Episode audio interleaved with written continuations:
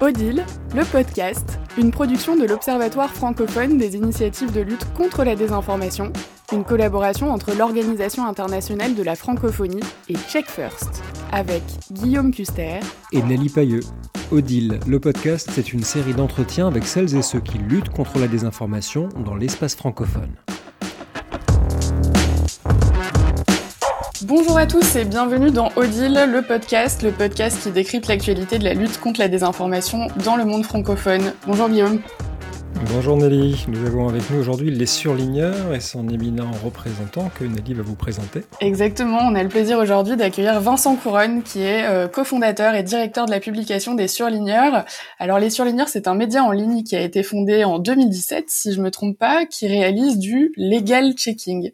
Est-ce que vous pouvez nous expliquer, Vincent, euh, qu'est-ce que c'est le legal checking? Eh bien, euh, écoutez, le legal checking, en fait, c'est une pratique euh, qui commence à émerger dans la communauté du fact-checking. C'est-à-dire que ça consiste à faire non pas la vérification des faits, mais de la vérification du droit. Euh, plus précisément, lorsque, euh, par exemple, une personnalité politique va, euh, dans son discours, faire une promesse, une proposition politique spécifique, on va vérifier si c'est conforme ou pas au droit, tout simplement, et non pas conforme aux faits, comme le font le plus souvent les fact-checkers.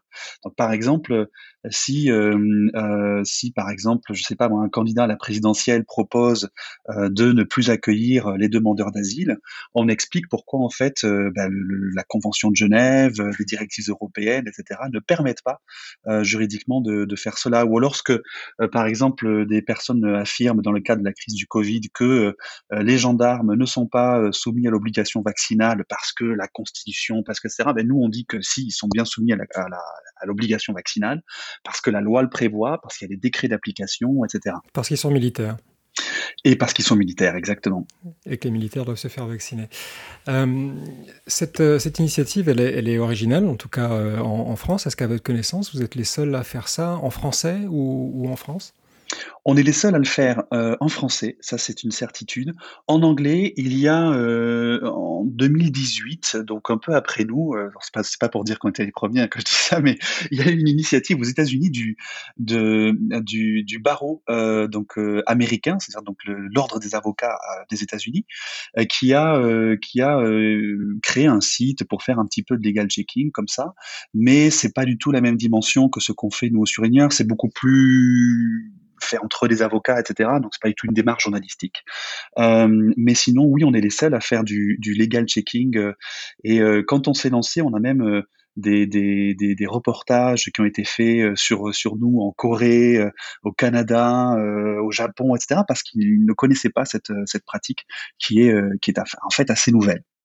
Alors quand vous dites on, qui est derrière les surligneurs Oui, c'est vrai que on va essayer de, d'être le plus euh, factuel possible. Euh, c'est quand même plutôt, euh, ça serait plutôt une bonne chose pour des fact-checkers. Alors derrière ce on, il y a il y a pas mal de monde en fait. Il y a un petit groupe d'abord, donc, donc moi du coup déjà comme directeur de la publication, où je suis en fait épaulé par un directeur de la rédaction qui s'appelle Jean-Paul, Jean-Paul Marcus, et ensuite des rédacteurs en chef par par thématique, Europe, criminalité, etc. Qui ont tous des formations de juristes? Et ils ont tous des formations de juristes. L'idée c'est que tous les sur surligneurs, en quelque sorte comme ça qu'on s'appelle, sont euh, tous des juristes, euh, de préférence chercheurs en droit, donc chercheurs de l'université. Pourquoi chercheurs Parce que c'est pour nous le meilleur moyen d'éviter les conflits d'intérêts.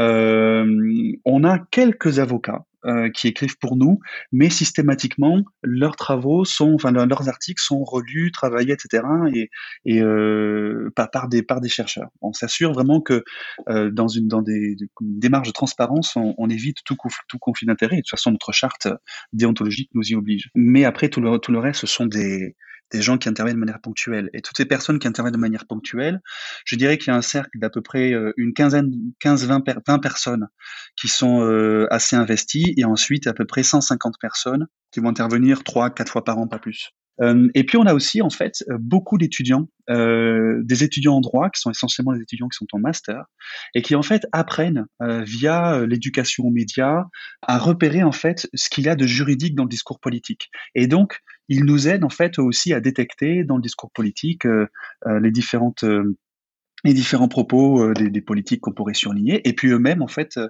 aussi de manière encadrée par les enseignants et les chercheurs, vont également euh, rédiger des articles. J'allais dire, c'est vraiment un exercice de travaux pratiques par excellence que d'envoyer les étudiants faire ça. Ils arrivent à le faire rapidement. Quel est, quel est, le délai que vous prenez pour vérifier? Parce qu'on sait qu'un des problèmes dans le monde de la vérification, c'est que ben, on peut mettre une semaine, quinze jours à vérifier un fait, et là, vous êtes sur la parole publique politique qui est très liée à l'actualité et qui donc va demander à être confirmer ou infirmer rapidement. Pour la, réactivité, c'est sûr que c'est un, c'est un, comment dire, c'est une, exigence effectivement dans notre, notre métier, mais nous on a un avantage et un inconvénient.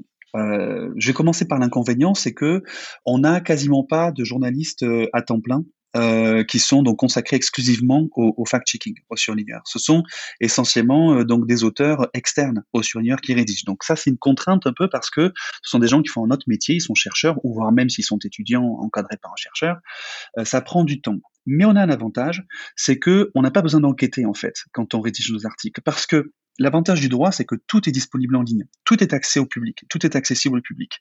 Si vous voulez démontrer que euh, ce que dit un tel, c'est contraire à telle loi, bah, il suffit d'accéder à telle loi euh, très rapidement sur les France ou sur euh, Eurlex, qui est le, le, la base de données européenne, et on a accès à tout. Et en réalité, un article, pour nous, ça peut s'écrire en une demi-journée, maximum 48 heures, si on a besoin, si on a des débats entre nous, qu'on n'est pas sûr, etc. D'où elle vient cette envie? Pourquoi il y a eu cette nécessité de, de faire de la vérification juridique? Euh, parce que déjà, c'est le prisme par lequel moi je réfléchissais. Euh, donc euh, quand j'ai quand j'ai eu cette idée-là, en tant que juriste moi-même et chercheur, euh, j'analyse le discours politique. J'étais très intéressé par le discours politique hein, toujours.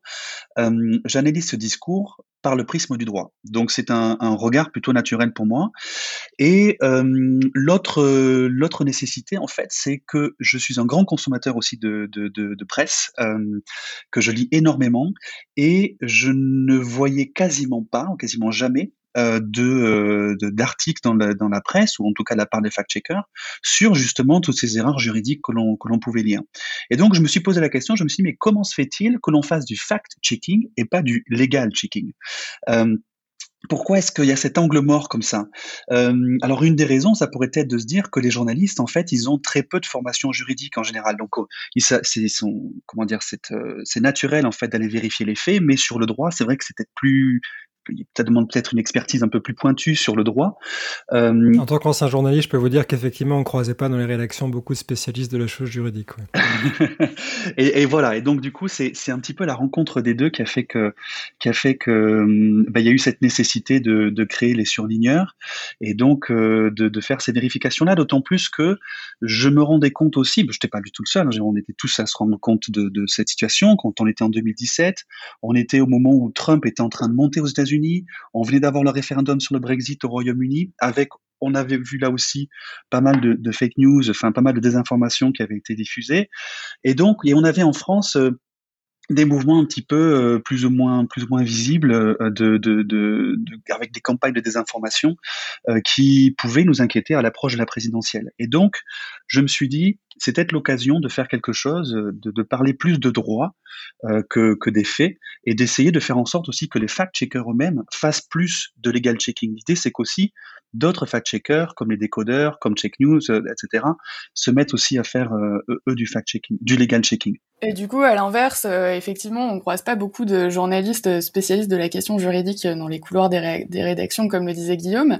Mais euh, à l'inverse, du coup, vous, vous aviez une formation plutôt juridique que vous avez quand même adaptée à un terrain journalistique qui est la vérification de l'information, qui est quand même une discipline journalistique qui, est, qui demande une certaine rigueur et une certaine formation.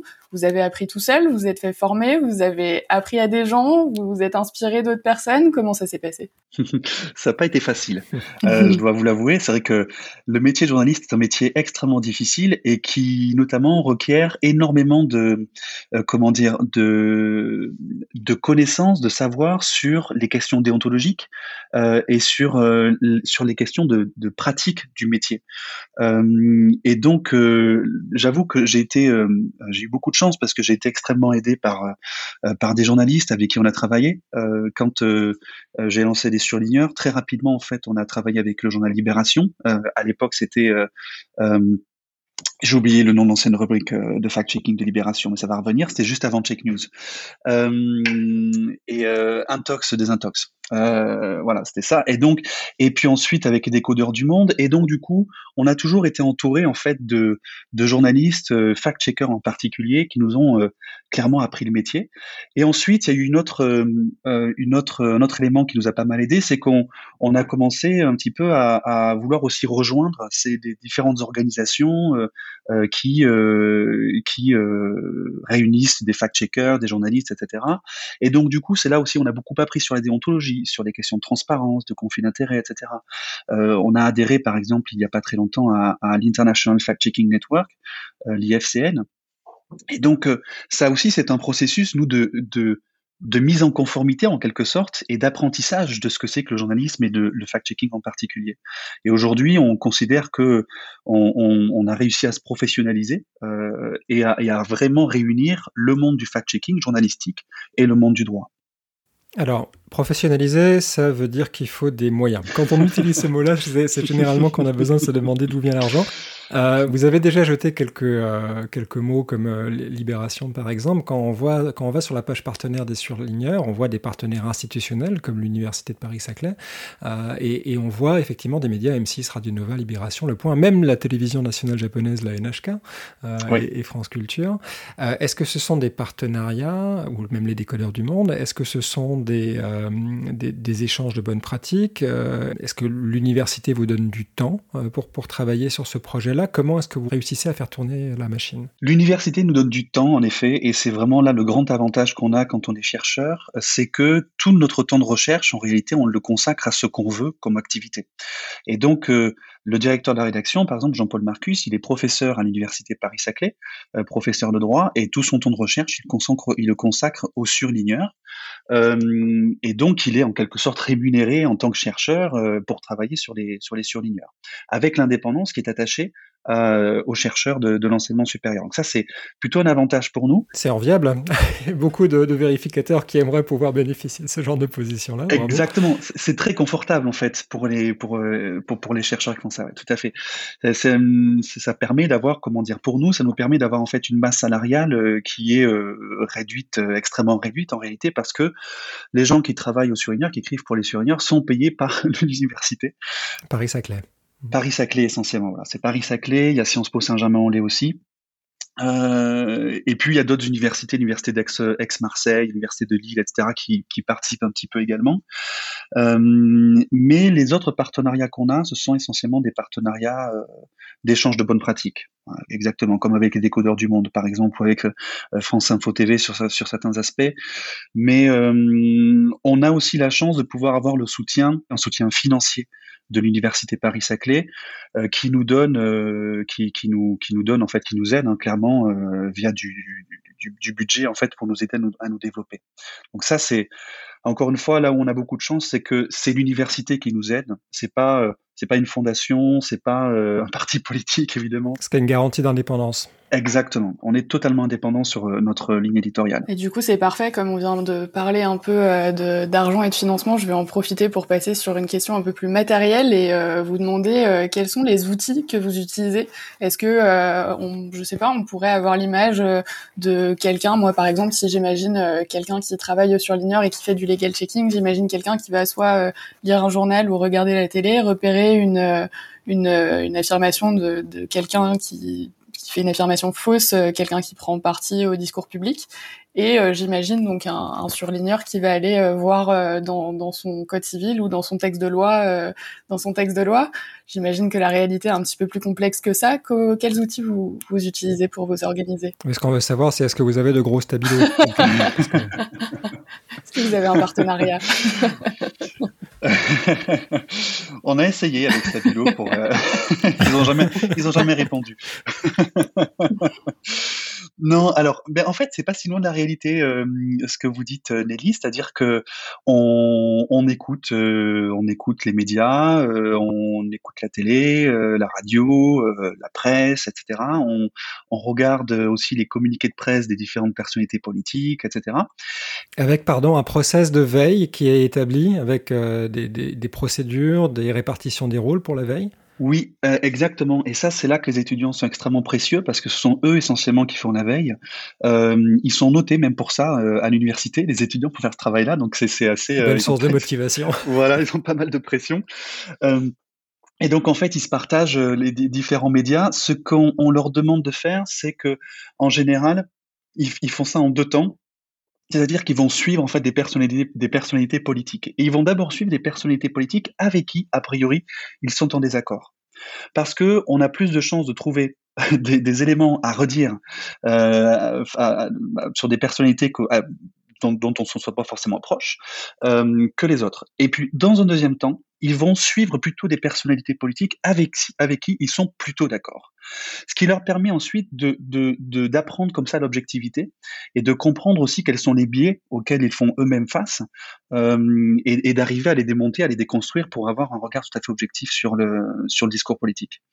Euh, donc voilà, et puis après, une fois qu'ils nous font remonter en fait des idées, soit eux, soit les chercheurs, vont commencer, vont rédiger des articles, et ces articles vont se rédiger à plusieurs, c'est-à-dire qu'il y a un auteur principal, et il y a forcément derrière trois, quatre, voire cinq relecteurs différents, qui sont des relecteurs de, la même spécialité, deux spécialités aussi différentes, pour s'assurer que on puisse pas avoir éventuellement euh, quelqu'un qui, qui, connaît pas forcément très très bien le sujet, c'est intéressant qu'il relise, parce qu'il peut voir des choses qu'un spécialiste ne verrait pas. Donc vous avez une approche scientifique, en fait. Il y a une veille, il y a une veille qui est là, qui est euh, assurée par un, corpus d'étudiants, qui est motivé d'ailleurs à la note. Donc ça, c'est très malin euh, pour avoir une veille efficace. Euh, vous en profitez pour les éduquer aussi en fonction des émotions qui sont provoquées par ce qu'ils peuvent lire ou entendre de, de, la bouche de personnages politiques. Et puis ensuite, il y a un collège d'examens et, et, votre référence, finalement, vous l'avez dit au début de ce podcast, c'est la loi. Et ça, elle est, elle est publique, elle est connue de tous. Donc là, vous gagnez énormément de temps puisqu'on n'est pas à savoir si le soleil était exactement à 11h02 à provoquer cette ombre-là sur la photo. Euh, euh, votre source de, de, connaissances est, très très fiable. Est-ce qu'il y a d'autres outils auxquels euh, on, ne penserait pas que, vous utilisez, que ce soit des outils d'organisation, que ce soit des outils informatiques qui vous sont utiles, ou est-ce qu'on a fait le tour? Alors les outils d'organisation, très concrètement, c'est euh, essentiellement euh, c'est des drives en ligne. On travaille tous euh, à distance. On a des locaux à Paris, hein, mais mais la plupart sont à distance. On peut répartir un peu partout en France et, aussi en Belgique. mais après les outils qu'on utilise, c'est beaucoup Signal, énormément hein, sur les, fils de discussion. et puis et puis là, on a on a également un outil interne, une petite plateforme interne qui nous permet en fait de qui a été construite spécialement pour nous et qui nous permet de de, rapporter les propos des politiques, de rédiger des articles, etc. Donc il y a cet outil-là que qu'on a développé. On est en train d'en développer un autre justement avec l'université Paris-Saclay. Il y a un labo de recherche en informatique qui est en train de nous créer un, outil qui va nous permettre de, de, de, rechercher en fait dans toute notre base de données tout ce qu'on a déjà écrit, tout ce qu'on a déjà cherché, etc. Pour que dès lors que on rédige un nouvel article, on, ait cette information qui, qui, nous remonte beaucoup plus facilement. Une sorte de super moteur de recherche en fait euh, euh, qui va qui va beaucoup nous aider à, à, accélérer notre travail et à, l'intensifier. Et on n'a d'ailleurs pas précisé euh, au début de ce podcast que les surligneurs agissent principalement sur l'échiquier politique français, hein, c'est ça? Oui, mais avec une petite euh, une information euh, euh, qui est quasiment exclusive, on va lancer les surligneurs en Belgique. Waouh, ok, félicitations, très bien. Et alors moi, le, la question qui me taraudait un petit peu l'esprit, c'est que vous disiez tout à l'heure qu'un étudiant choisit une personnalité politique avec laquelle il n'a pas forcément d'affinité. sur l'échiquier politique, est-ce que la désinformation légale, elle penche plutôt d'un côté, plutôt de l'autre? Clairement, euh, ce sont les partis, euh, on va dire, d'extrême droite. Euh, mais pour une raison simple, en tout cas nous, ça s'explique du point de vue du droit, c'est que si on pense au Rassemblement national, par exemple, c'est un parti politique qui conteste les institutions telles qu'elles sont aujourd'hui, qui conteste aussi beaucoup des règles de vivre ensemble démocratiques euh, que l'on a tel, enfin qu'on en a aujourd'hui. Euh, je parle de la, question de l'asile, je parle de la question euh, des questions de tout un tas de, par exemple, de droits sociaux, etc. Bon, droit des étrangers, mais il y a tout un tas de choses sur lesquelles en fait l'extrême droite a des positions radicalement différentes que celle du consensus qui s'est construit depuis la fin de la Seconde Guerre mondiale euh, en Europe et, dans les pays occidentaux. Et donc forcément, ben, toutes ces règles qu'on a construites depuis 1945, euh, le Rassemblement national, enfin en grand nombre en fait, il s'y oppose. Et donc du coup, il entre en contradiction avec euh, notre Constitution, avec la Convention européenne des droits de l'homme, etc. Mais ce qu'on voit, ce qui est assez intéressant, c'est que c'est de moins en moins le cas. C'est-à-dire que le Rassemblement national et de comment dire diffuse de moins en moins euh, de désinformation, par exemple sur les questions européennes. Nous, on l'a observé très clairement à partir du moment où Marine Le Pen a renoncé à sortir de l'Union européenne, ou ensuite a renoncé, après le débat présidentiel de 2017, hein, euh, a renoncé à sortir de la zone euro, et a renoncé il y a quelques mois à sortir de la Convention européenne des droits de l'homme. Et donc maintenant, il y a un discours du Rassemblement national qui diffuse beaucoup moins des informations sur ces sujets-là, tout simplement parce que ils ont accepté en quelque sorte euh, ces, euh, ces, ces, ces, corpus euh, juridiques-là. Ils se font aider par des collègues juristes qui ont rejoint leur rang et qui les aident à formuler leur discours. C'est quelque chose que vous avez senti, c'est plus préparé légalement? Plus préparé, non, mais moins contestataire et donc du coup euh, moins contestataire et du coup euh, euh, moins sujet à dérapage ou ce genre de choses. On peut on peut tout à fait contester, hein, mais il y a, y contester avec raison et, et contester en disant n'importe quoi. Mais non, bah, en revanche, des, juristes qui ont rejoint le Rassemblement national, on, en a déjà surligné ou surligneur parce qu'ils peuvent dire aussi quelques quelques bêtises. Quel est le niveau de succès des surligneurs euh, depuis 2017 et, la création de, l'initiative? Comment est-ce que vous le mesurez? Est-ce que ça reste quelque chose qui euh, circule bien dans des cercles de gens intéressés aux, choses du droit? Ou est-ce que vous avez réussi à étendre votre audience vers, des lecteurs euh, qui n'appartiennent pas à votre monde? Question difficile en fait parce que parce qu'on a du mal à mesurer en fait ça. ce qu'on ce qu'on sait c'est que ce qu'on voulait, nous, au départ, c'était nous adresser au grand public euh, et, toucher essentiellement les non-juristes. On s'est rendu compte que c'est extrêmement difficile quand on parle de droit euh, d'être accessible au grand public. Et donc, euh, malgré nos efforts, on s'est rendu compte qu'on était surtout accessible aux juristes, hein, qui nous connaissent très bien hein, euh, aujourd'hui, mais aussi aux journalistes. Euh, qui ont l'habitude, enfin qui, comprennent en fait, qui peuvent comprendre des textes un peu complexes, etc. Et donc du coup, comment dire, notre lectorat, c'est beaucoup des journalistes et des juristes aujourd'hui. Même si on essaye, comment dire, d'avoir une démarche encore plus de, on essaye de, de, le rendre encore plus accessible et donc d'élargir un peu plus ce public là dans les dans les dans les mois qui viennent. Ce que vous êtes en train de me dire, c'est que vous êtes malgré vous en train de devenir une ressource pour les rédactions. Vous vous simplifiez le discours du point de vue du droit et ensuite eux traduisent ça pour le grand public, c'est ce que j'entends. Exactement, et c'est d'ailleurs ce qui se passe par exemple euh, avec des, des, médias avec lesquels on travaille. Hein. C'est ce qui se passait pendant pendant un certain temps avec les décodeurs du monde euh, qui nous contactaient régulièrement et donc nous on leur fournissait notre analyse et ensuite eux le, le, le retranscrivaient en, vraiment avec leurs compétences de journalistes euh, avec un texte accessible pour le, pour le lecteur. Donc tout à fait, on devient presque une agence en fait de pour les pour les journalistes que que un média euh, grand public. Mais euh, on essaye quand même malgré tout encore aujourd'hui de de d'être accessible quand même au grand public. Parce que si on renonce à ça, on sait très bien qu'on va retomber dans les travers de complexité, de jargon euh, mmh. juridique, qui, qui, qui, est même difficile à comprendre pour les juristes eux-mêmes parfois. Ouais, ça c'est un, je pense que c'est un sacré défi auquel euh, vous avez dû faire face et vous adapter. Euh, Vincent, vous nous avez parlé de votre euh, projet euh, en Belgique euh, presque en exclu. c'est quoi la suite après pour les surligneurs? Où, où seront les surligneurs dans un an?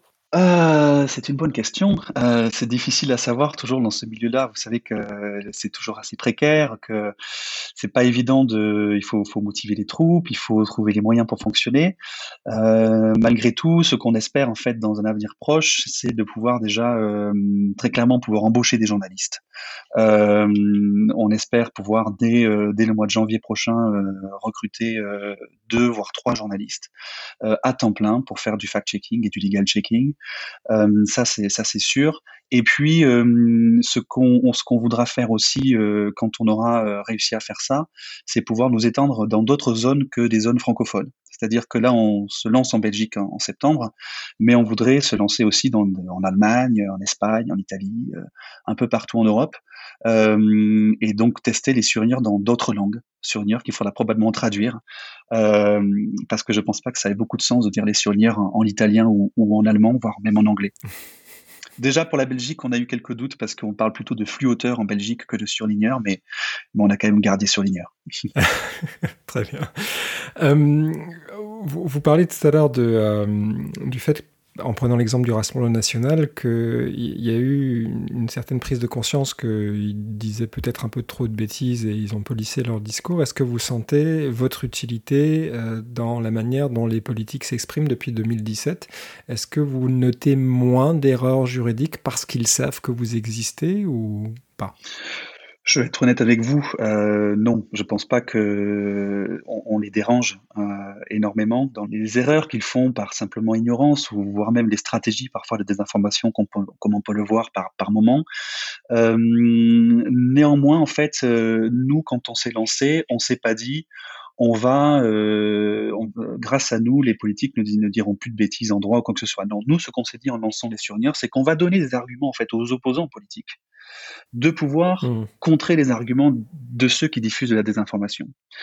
Et des arguments valables. C'est-à-dire que si, euh, par exemple, Emmanuel Macron euh, commet une erreur sur le, sur le droit, ou Jean-Luc Mélenchon, ou, ou, Xavier Bertrand, ou autre, Xavier, Xavier Bertrand, par exemple, euh, qui, bon, là est en campagne et, et il a déclaré il, y a, il y a quelques jours dans la presse que il voulait interdire le salafisme. Bon, euh, le salafisme, c'est une opinion, c'est une, c'est une, confession. Euh, on n'interdit pas euh, ce que ce que pensent les gens. je sais pas comment. la loi ne peut pas dire vous n'avez pas le droit de penser ça. C'est pas possible. On ne peut on peut interdire que des actes. Euh, mais, mmh. mais, mais, pas, mais pas une pensée. Et donc, du coup, nous, ce qu'on fait, c'est quand on dit, bah, Xavier Bertrand ne peut pas dire ça, parce que juridiquement, en fait, enfin, il peut pas le dire, il le dit, mais il a tort, ça permet, en fait, à ses opposants, que ça soit euh, les, du côté des écolos, que ça soit du côté de la République en marche ou, ou, autre, de pouvoir, en fait, lui opposer des arguments qui viennent de chez nous. Et là, pour le coup, c'est quelque chose que nous, on trouve très intéressant, c'est que ça permet vraiment d'améliorer la qualité du débat public de cette manière-là. C'est-à-dire qu'on va opposer des arguments raisonnables, fondés sur la raison, à un, un, argument qui est, qui est euh, lui, déraisonnable. Émotionnel. Exactement. Donc les surligneurs.eu, c'est là où on vous retrouve, les surligneurs en un mot.eu comme euh, Europe. Vous avez déjà prévu le coup euh, dès le, départ de l'extension territoriale de votre initiative. On a un coup d'avance. Est-ce que vous trouvez dans d'autres endroits sur la sur Twitter ou d'autres réseaux sociaux On trouve sur Twitter, sur Facebook, sur Instagram, sur LinkedIn et même depuis peu sur Twitch où tous les lundis matins et les mercredis matins, on fait euh, un live Twitch avec euh, des experts, des journalistes, etc. sur, euh, sur nos sujets. Donc tous les liens vers vos publications sont à retrouver dans les notes d'épisode de ce podcast, dans le lecteur de podcast habituel que vous utilisez, juste là en dessous du bouton play. Et merci beaucoup Vincent d'avoir rejoint Odile le podcast pour nous parler de l'initiative Les Surligneurs. Merci beaucoup. Merci.